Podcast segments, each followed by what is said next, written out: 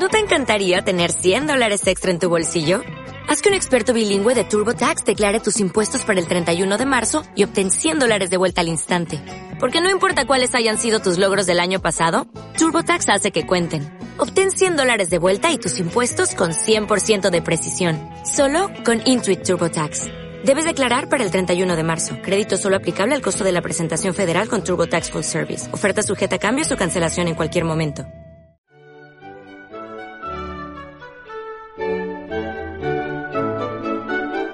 Libros. Libros. Libros. Libros. Libros. Libros. Libros. Libros. Libros. Libros. Libros. Libros. Nada más que libros.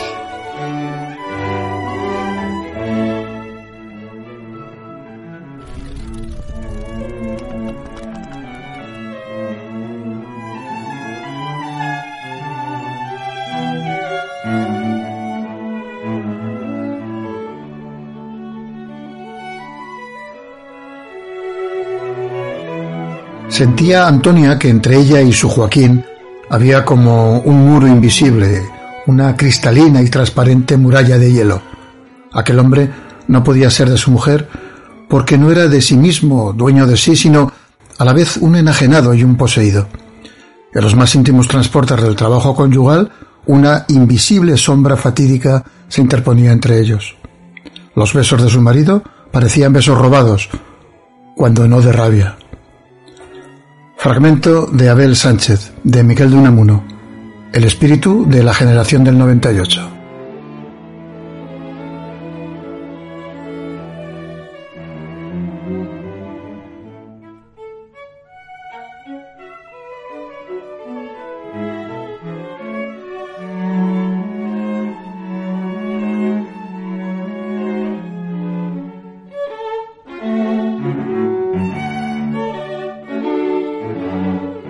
Quizás la figura intelectual más importante de la generación del 98 es Miguel de Unamuno. Nacido en Bilbao en 1864, su nombre va unido a la ciudad de Salamanca, donde vivió la mayor parte de su vida y en cuya universidad regentó la cátedra de griego, además de ser rector de la misma. Unamuno murió el último día del trágico año de 1936.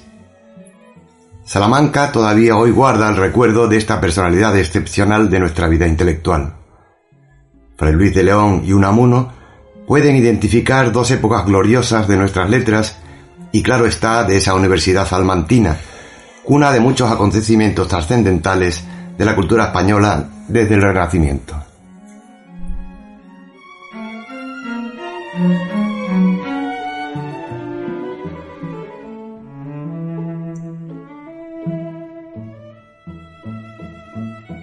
Don Miguel de Unamuno tuvo siempre una actitud existencial de lucha, de batallar continuo contra las dudas que le atormentaron.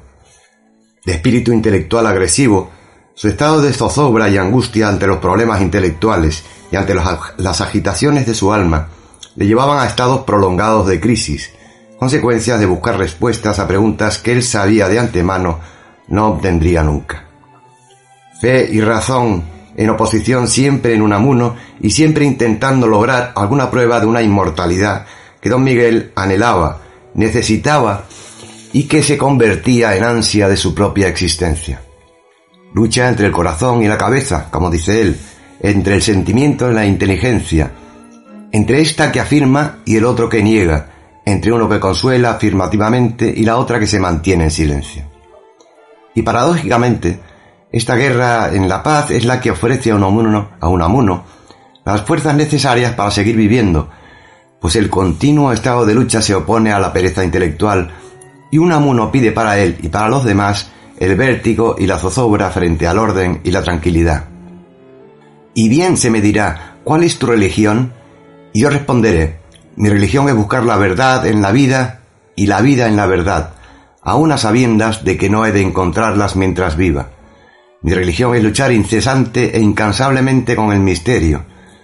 Mi religión es luchar con Dios desde el romper el alba hasta caer la noche, como dicen que con él luchó Jacob. No puedo transigir con aquello del inconocible o incognoscible, como dicen los pedantes, ni con aquello otro de aquí, de aquí no pasaréis. Rechazo el eterno ignorabimus, y en todo caso quiero trepar a lo inaccesible. Y en otro lugar, don Miguel afirma rotundamente, la cuestión humana es la cuestión del saber que habrá de ser de mi conciencia, de la tuya y de la de todos, después de que cada uno de nosotros se muera.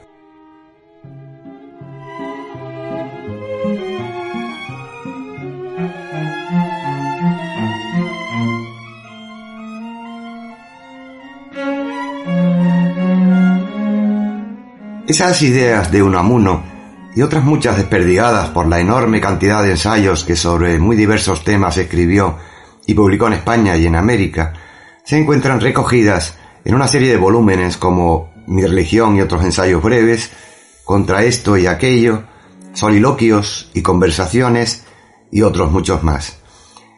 De mayor interés por su coherencia interna y por la profundidad de las reflexiones son Vida de Don Juan de Don Quijote y Sancho, o sea, el protagonista como símbolo de lo español y del anhelo de la inmortalidad, la agonía del cristianismo y sobre todo del sentimiento trágico de la vida.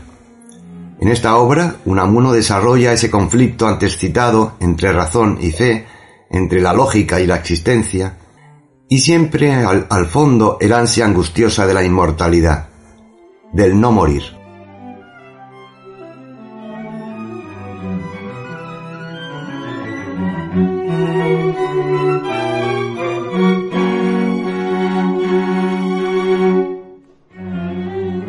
Segunda gran preocupación unamuniana es España y sus ideas son imprescindibles para un conocimiento de lo que es ese dolor en el alma de los hombres y mujeres del 98. A buscar la esencia, las raíces eternas de lo español, se lanza Unamuno y esa tradición vital la encuentra en el fondo intrahistórico del pueblo español, en sus paisajes, en sus costumbres, en las manifestaciones artísticas, en la sangre que late detrás de cada palabra, y palabras que han hecho historia. Y es que a través del lenguaje, paradojas, arcaísmos, juegos etimológicos, pero siempre con precisión, se encuentran las, entrañas de un pueblo, su cultura, su tradición eterna. De ahí que Unamuno, nada propicio a la escenografía en su teatro, ni tampoco a espacios concretos en sus novelas, o ni bolas como él las llamaba, se identifique amorosamente en sus ensayos y en su poesía con las encinas castellanas, las piedras del Pizarral salmantinas, con los campos góticos palentinos, con las montañas de Gredos.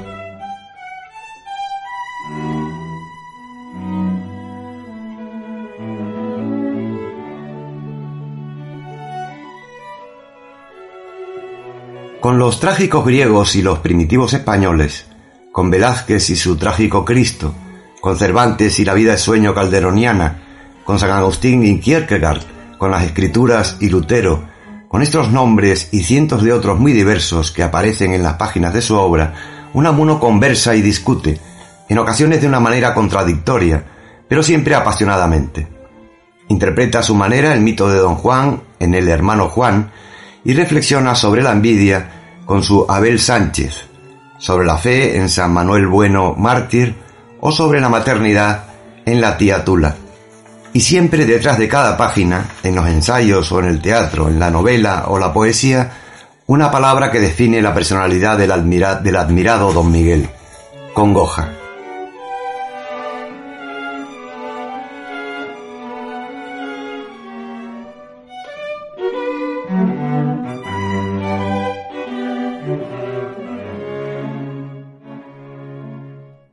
Como hemos dicho antes, Miguel de Unamuno y Hugo Nació en Bilbao en 1864.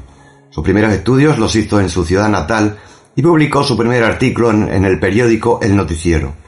Cursó Filosofía y Letras en Madrid, licenciándose en 1883 y doctorándose al año siguiente. Opositor desafortunado, viajó por Italia y Francia antes de lograr en 1891 la cátedra de griego en la Universidad de Salamanca. Por esa época colaboró en la prensa socialista bilbaína. En 1900 fue nombrado por primera vez rector de la Universidad de Salamanca y dos años después consejero de Instrucción Pública.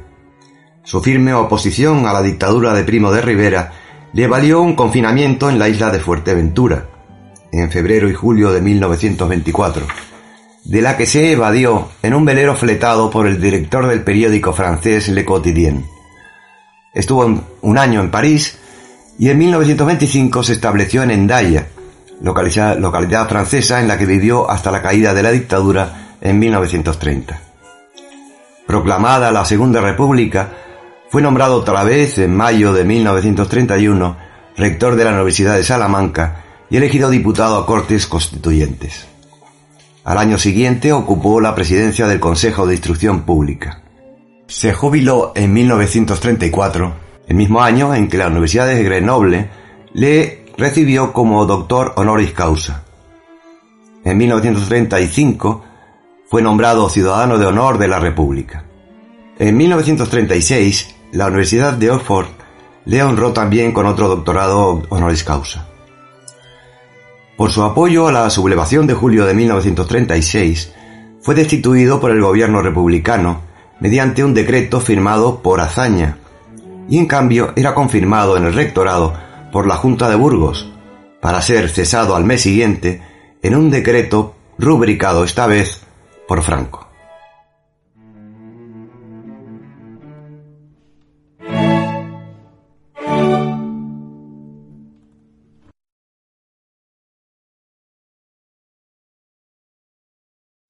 Como rector de la Universidad de Salamanca, al empezar la guerra civil, Unamuno se había encontrado en territorio nacionalista.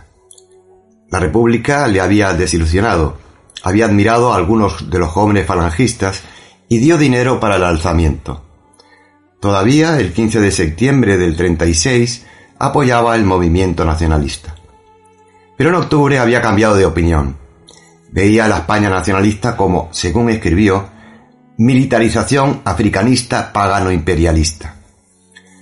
Estaba, como dijo más tarde, aterrado por el cariz que estaban tomando aquella guerra civil, realmente horrible, debido a una enfermedad mental colectiva, a una epidemia de locura, con un sustrato patológico. El 12 de octubre, aniversario del descubrimiento de América por Colón, en que se conmemoraba la fiesta de la raza, se celebró una ceremonia en el Paraninfo de la Universidad de Salamanca. Ahí estaban presentes el obispo de Salamanca y el general Millán Astray, el fundador de la Legión extranjera, que por entonces era un asesor importante, aunque oficioso de Franco. Su parche negro en un ojo, su único brazo y sus dedos mutilados lo convertían en el héroe del momento. Presidía el acto Unamuno, el rector de la universidad. La ceremonia tenía lugar a un centenar de metros del cuartel general de Franco instalado desde hacía poco tiempo en el Palacio del Obispo por propia invitación del prelado. Después de las formalidades iniciales vinieron los discursos del dominico Beltrán de Heredia y del escritor monárquico José María Pemán. Ambos discursos fueron muy apasionados. También lo fue el del profesor Francisco Maldonado, que atacó violentamente el nacionalismo catalán y vasco, describiéndolos como cánceres en el cuerpo de la nación, el fascismo, el sanador de España, sabría cómo exterminarlos, cortando en la carne viva como un cirujano resuelto, libre de falsos sentimentalismos. Desde el fondo de la sala, alguien gritó el lema de la Legión extranjera. ¡Viva la muerte! Millán Astray dio a continuación los gritos excitadores de multitudes que ahora eran ya habituales. España gritó. Automáticamente una serie de personas gritaron ¡Una! España volvió a gritar Millán Astray. Grande, contestó el auditorio. Y al grito final de España del general, sus seguidores respondieron libre.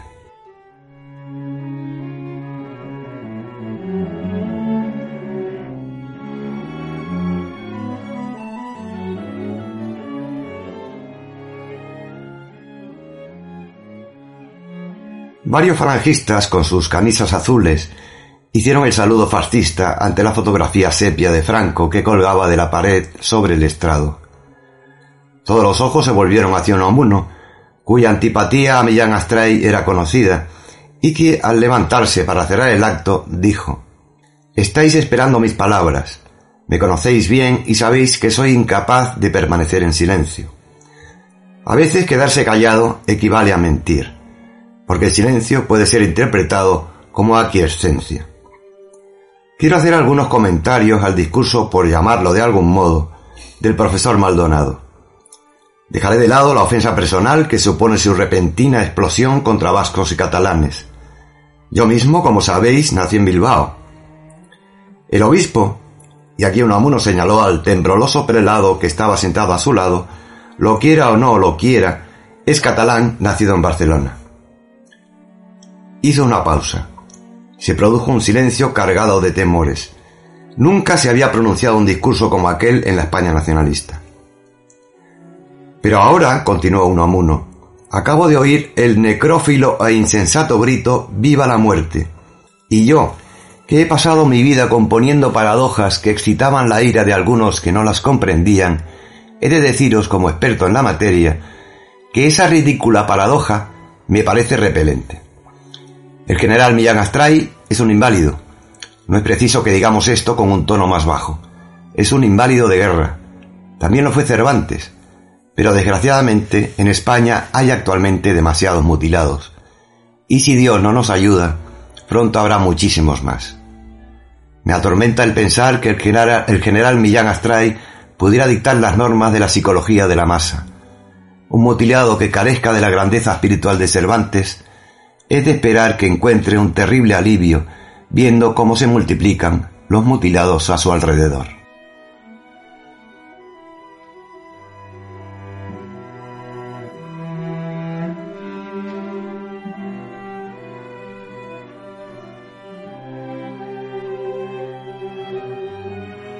Ese momento, Millán Astray ya no pudo contenerse por más tiempo. Mueran los intelectuales, gritó.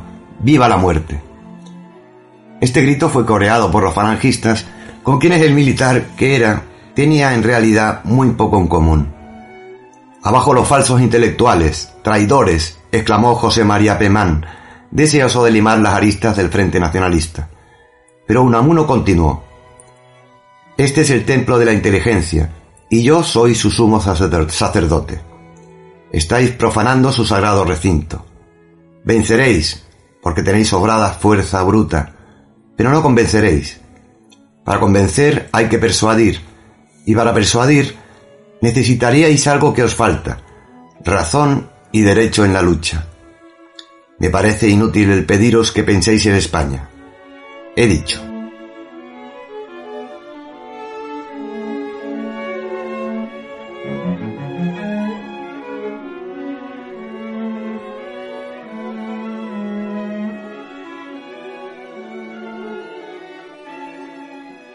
Siguió una larga, una larga pausa. Algunos de los legionarios que rodeaban a Millán Astray iniciaron un amenazador movimiento de aproximación al estrado. El guardia personal de Millán Astray apuntó a Unamuno con su ametralladora. La mujer de Franco, doña Carmen, se acercó a Unamuno y Millán Astray y pidió al rector que le diera el brazo. Él se lo dio y los dos salieron juntos, lentamente. Pero esta vez fue la última que Unamuno habló en público. Aquella noche, Unamuno fue al casino de Salamanca del que era presidente. Cuando los miembros del casino, algo intimidados por esos acontecimientos, vieron la venerable figura del rector subiendo las escaleras, algunos, algunos gritaron, Fuera, es un rojo y no un español, rojo traidor. Unamuno entró y se sentó. Un tal Tomás Marcos, escribano, le dijo, no debería haber venido, don Miguel. Nosotros lamentamos lo ocurrido hoy en la universidad, pero de todos modos no debería haber venido. Entonces Unamuno se, se marchó, acompañado de su hijo, entre gritos de traidor. El único que salió con ellos fue un escritor de segundo orden, Mariano de Santiago. A partir de entonces, el rector ya no salió casi nunca de su casa, y la guardia armada que le acompañaba tal vez era necesaria para garantizar su seguridad. La Junta de la Universidad pidió y obtuvo su dimisión del cargo de rector. Murió con el corazón roto de pena el último día de 1936. La tragedia de sus últimos meses fue una expresión natural de la tragedia de España, donde en ambos lados del frente la cultura, la elocuencia y la creatividad estaban siendo reemplazadas por el militarismo, la propaganda y la muerte. Poco después hubo incluso un campo de concentración para prisioneros republicanos llamado Unamuno. Aparte de su producción literaria, existe en Miguel de Unamuno un irracionalismo que ha sido muy ligeramente despachado en nombre de la ortodoxia marxista, mientras la Iglesia Católica incluyó algunas de sus obras en el índice. Se podría decir que Unamuno, tan complejo como su abundante obra, fue la encarnación viva de la contradicción. Como ven, la figura de Unamuno, aparte de su, de su categoría como intelectual y como escritor, como, eh, como ensayista, como, fin, como un hombre que, que veía con una claridad tremenda todo lo que ocurría a su alrededor, un hombre que, que siempre estuvo detrás de, de, del conocimiento, de la, de la sabiduría, detrás de, de, de saber, sobre todo de saber, era un, el, amor al, al, al, al, al saber, el, el, dar luz a la, a la oscuridad de la ignorancia, ¿no? Y un hombre profundamente convencido eh, de que el, cerebro y el corazón van unidos y que tienen que estar en consonancia. Eso, sí, sí. eso indica también su forma de, de, de, ver las cosas, un tanto pesimista a veces, eh, eh, y más teniendo en cuenta la época que le tocó vivir, ¿no? Sobre todo al final de su vida, que fue, desgraciadamente, eh, el, el, final de tantas y tantas ilusiones como había creado la, la, Segunda República después de los años de atrasos, de los desastres, de la, de la, de la pérdida de, posición de España en el mundo porque que se había convertido en un país derrotado. Y cuando empezaba a alcanzar un poco eh, algo de, de, apogeo de, y de cultura y de, y educación, se hundió en, en otra catástrofe provocada por, eh, por los fascistas, ¿no? por el fascismo. A mí personalmente, de lo, lo, que más aprecio de la figura humana de Miguel de Unamuno es eh, este aspecto contradictorio de su vida. Se manejó toda su vida eh, en contradicciones, cosa que, bueno, pues hace un, salvando las años luz de distancia, ¿no? Entre él y yo, por supuestísimo, pero me pasa a mí, yo también estoy lleno de contradicciones, digo, digo una cosa y luego pienso la otra al día siguiente, pero eh, este hombre, vamos, se manejó perfectamente en esas aguas contradictorias, pasaba pues de, de, de participar en, en, en, la fundación, en la creación de la, de la República, a, a, a participar en el golpe de Estado. Eh, pasaba de, de, estar con los falangistas a, a, ser repudiado por ellos. En fin, eh, sí, sí. Me, me, gusta mucho esa faceta de, de, hombre porque lo hace muy, muy humano. Me parece que es genial. Desco, desconfío, ¿no? De las personas que tienen una línea unívoca de conducta en la, en la vida. Este no, este, bueno, tenía sus contradicciones y en ellas se movía. Y yo eso, a mí eso me parece muy, muy atractivo como ser humano. Sí, sí, es verdad. Es muy humano ese, ese perfil sí. que, que en un, que en una, una persona, un intelectual de esta talla, pues eh, llama la atención, ¿no? Eh, esa, ese aspecto humano, ¿no? Eh, y tan contradictorio y tan, y tan de persona, ¿no?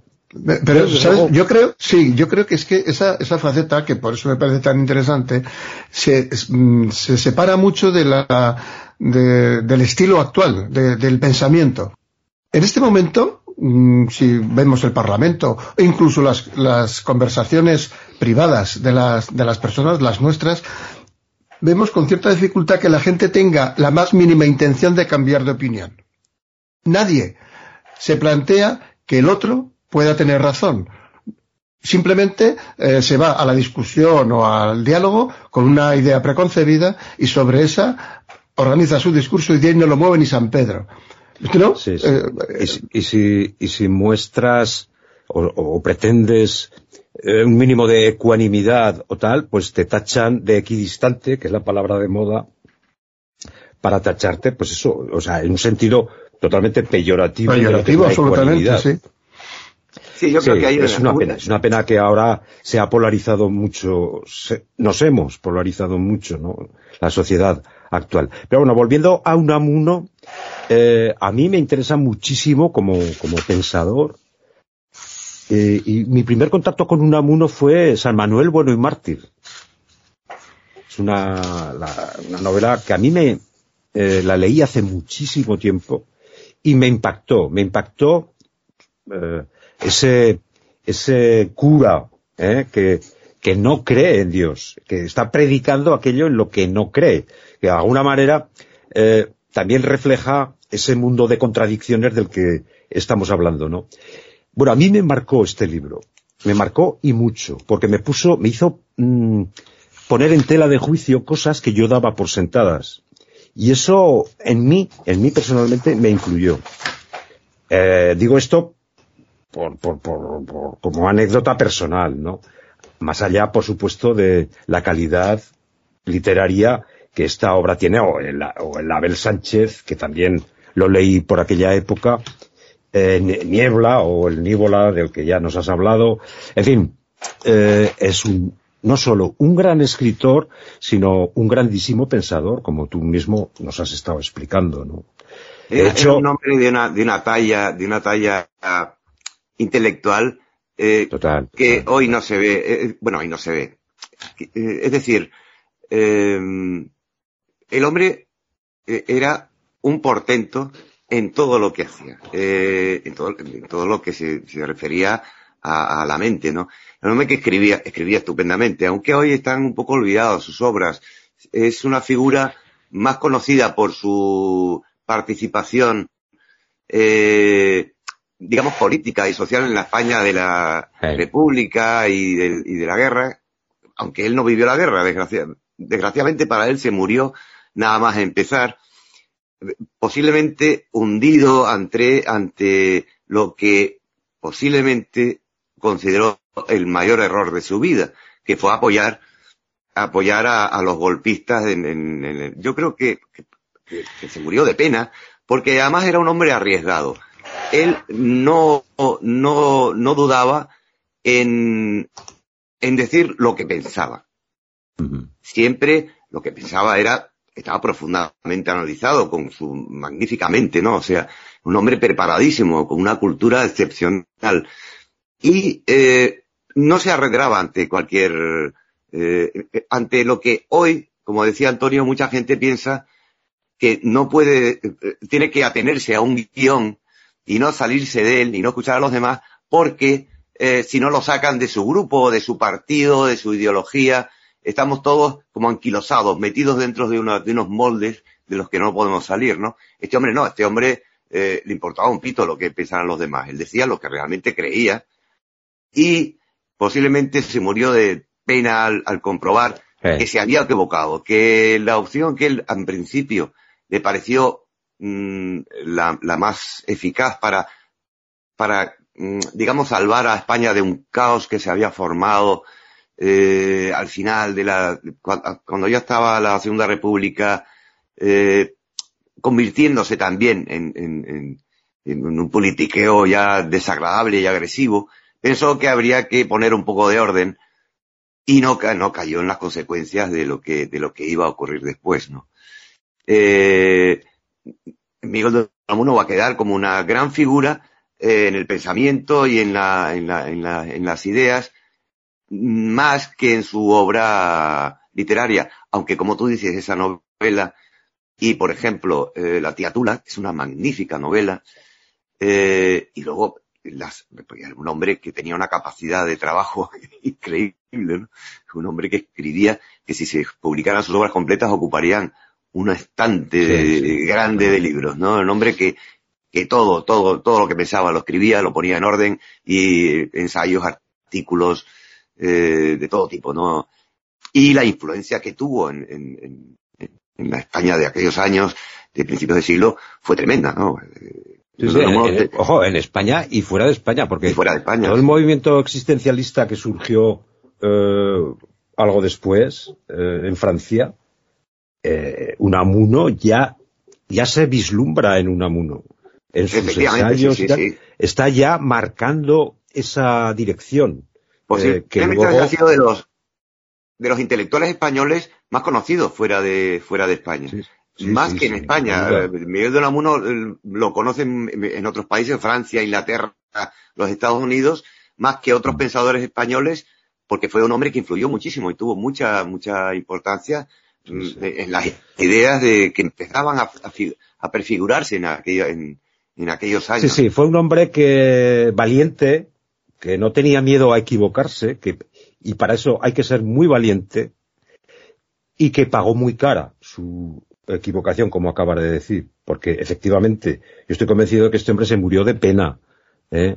O sea, eh, o Sí. sea, esa- eh, esos cuatro o cinco meses que, que vivió apresado en su propio domicilio, pero, pero es- estaba, estaba detenido, o sea, mm, murió pues eso, lleno de desolación, de, de tristeza por la pérdida de amigos que, que tal, y, y por, y por ese error que cometió, ¿no? De Sí, pronunciarse porque que y haber dado incluso, su apoyo en un principio a, la- al- a los sublevados. exactamente va, incluso dinero, amargamente sí, sí. se dio cuenta en la, fa- en la famosa, en la famosa eh, eh, reunión o, o celebración que hicieron del Día de la Raza en la Universidad Sí. de Salamanca, de la cual sé que quieres hablarnos. eh, ahí se, yo creo que es ahí donde se dio cuenta de, del terrible eh, error que había cometido. Porque ahí se le tiraron todos al cuello y, y debió de ser, debió de ser tremendo. Eh, probablemente también ha sido un episodio muy, eh, que se ha dramatizado mucho, que se ha quizás exagerado por unos y Sí, es otros posible, es posible, sí, sí. pero sin duda marca un antes y un después. Él ya no fue nadie a partir de ese día. Eh, No, por ese supuesto, día ahí, dejó- ahí acabó, pero acabó, acabó mm, eh, demostrando lo que, su, su, su postura, ¿no? Que era la de que, de, de que aquello no era lo que él, lo que él quería para España, ¿no? Sí, sí. Y que el venceréis, pero no convenceréis, eh, era una clara alusión a que lo que se estaba haciendo no era lo que, lo que, lo que estaba programado, digamos, ¿no? Él no quería eso.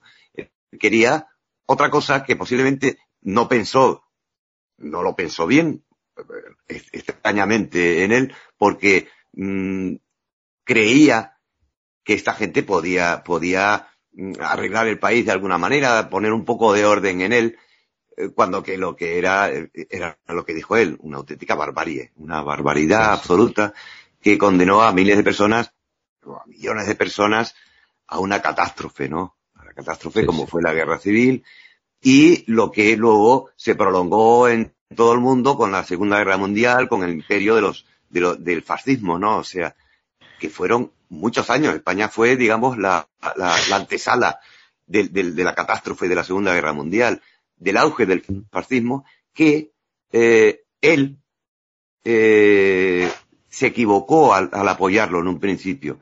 Pero es que eh, después, en, en los países europeos, eh, también se equivocaron al no, al no ver lo que estaba ocurriendo en la Alemania, en la Alemania nazi, y, y dejar pasar las cosas como diciendo, bueno, ya, eh, ya acabará, ya este, este hombre Hitler ya mm, dejará de ser un, un problema con diplomacia y no sé, no sé cuánto, hasta que ya no lo, pasó lo que pasó y no pudieron aguantarlo. Eso supuso cinco años, seis años de una brutal guerra, no había visto nunca la humanidad, y espero que no vea nunca con millones y millones de, muertos, ¿no? Y que puso en jaque a las democracias del mundo entero, ¿no? Eh, esa fue la España de la, de la guerra civil, ¿no? Un poco la antesala de, de- de- ese fascismo que acabó con la, en la Segunda Guerra Mundial con eh, en, los, en los países europeos, pero que en España continuó, desgraciadamente porque se perdió la guerra.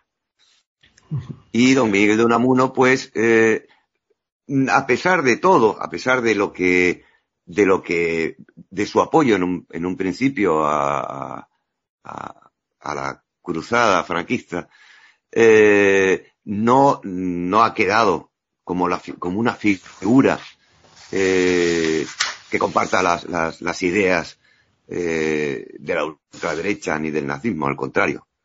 No. libre pensador, ¿no? No, es- no era un, un hombre... no, Uno ha quedado, y así debe, creo yo, que queda, de quedar como, como un gran intelectual, como un gran pensador, claro que sí.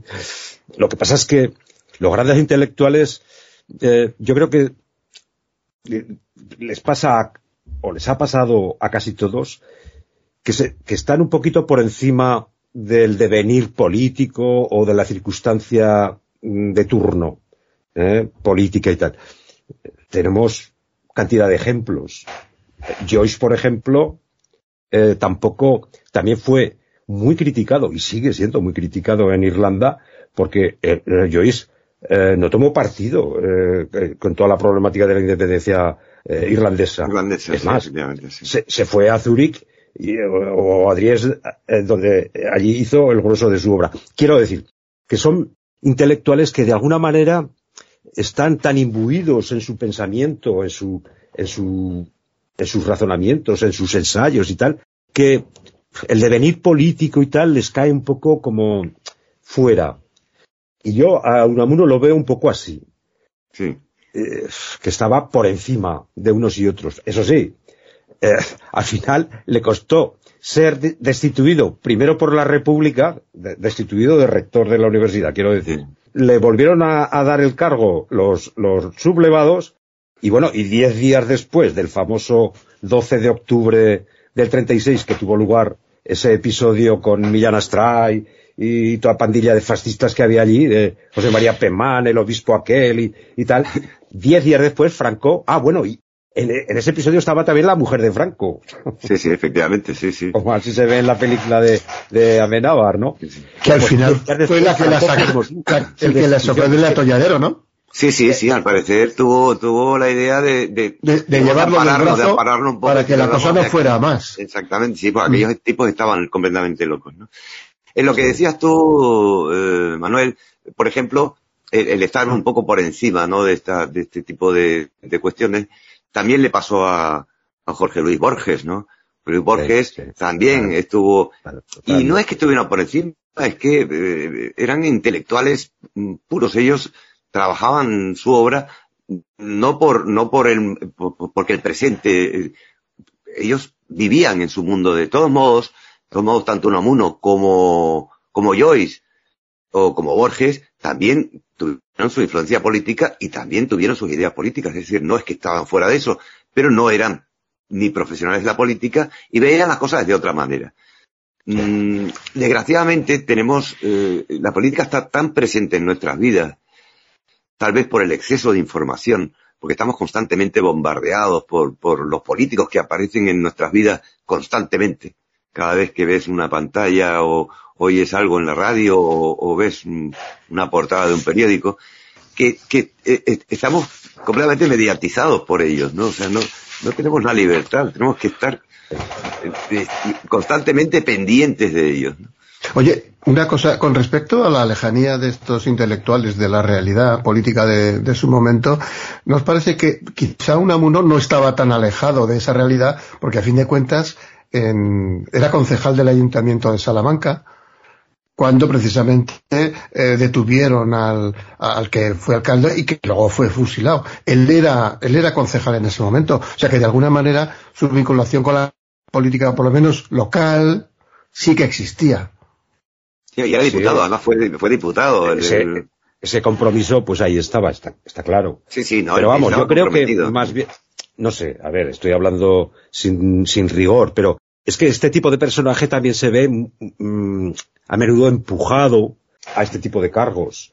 Y, eh, Bueno, de hecho, eh, el ser concejal, con todos los respetos para los concejales de, de tal, de, de una ciudad como Salamanca, hombre, es una cosa que para él tenía que ser, lo digo, repito, con todos los respetos, un juguetito. Quiero decir que un hombre de la talla de, de Unamuno, pues hombre, es que tenía talla para ser presidente de la República. O sea, sin embargo, bueno, él supongo que fue un gesto de, para demostrar un poco su compromiso o, o, o su eh, municipalidad con, con sus con sus paisanos, ¿no? No, no lo sé. Estoy a- a- eh, repito que estoy dando una opinión sin, sin ningún tipo de rigor. Pero bueno, eh, me reiteró lo dicho antes. Yo creo que Unamuno estaba por encima, por supuesto, del cargo de, de concejal e incluso de mucho más, del devenir de lo que estaba sucediendo en España. Lo que pasa es que, bueno, ese devenir se lo llevó, lo arrastró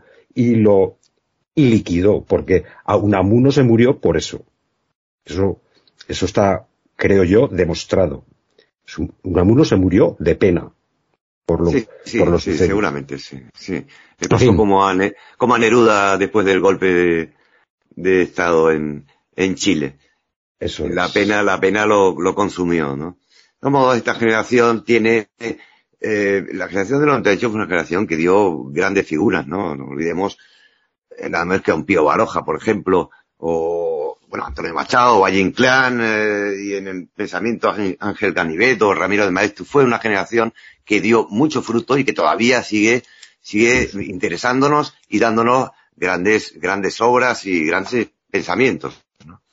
En fin, eh, se nos acaba el tiempo yo les agradezco sinceramente su, su, atención y espero, eh, si esta figura eh, les interesa, la gente del, del 98 tienen autores conocidísimos y grandes obras que si no han leído vale la pena leerlas. Así que nos vemos la semana que viene, nos escucharemos de nuevo aquí en Siéntelo como digo. Muchas gracias. Libros. Libros. Libros. Libros. Libros. Libros. Libros. Libros. Libros. Libros. Libros. Nada más que libros.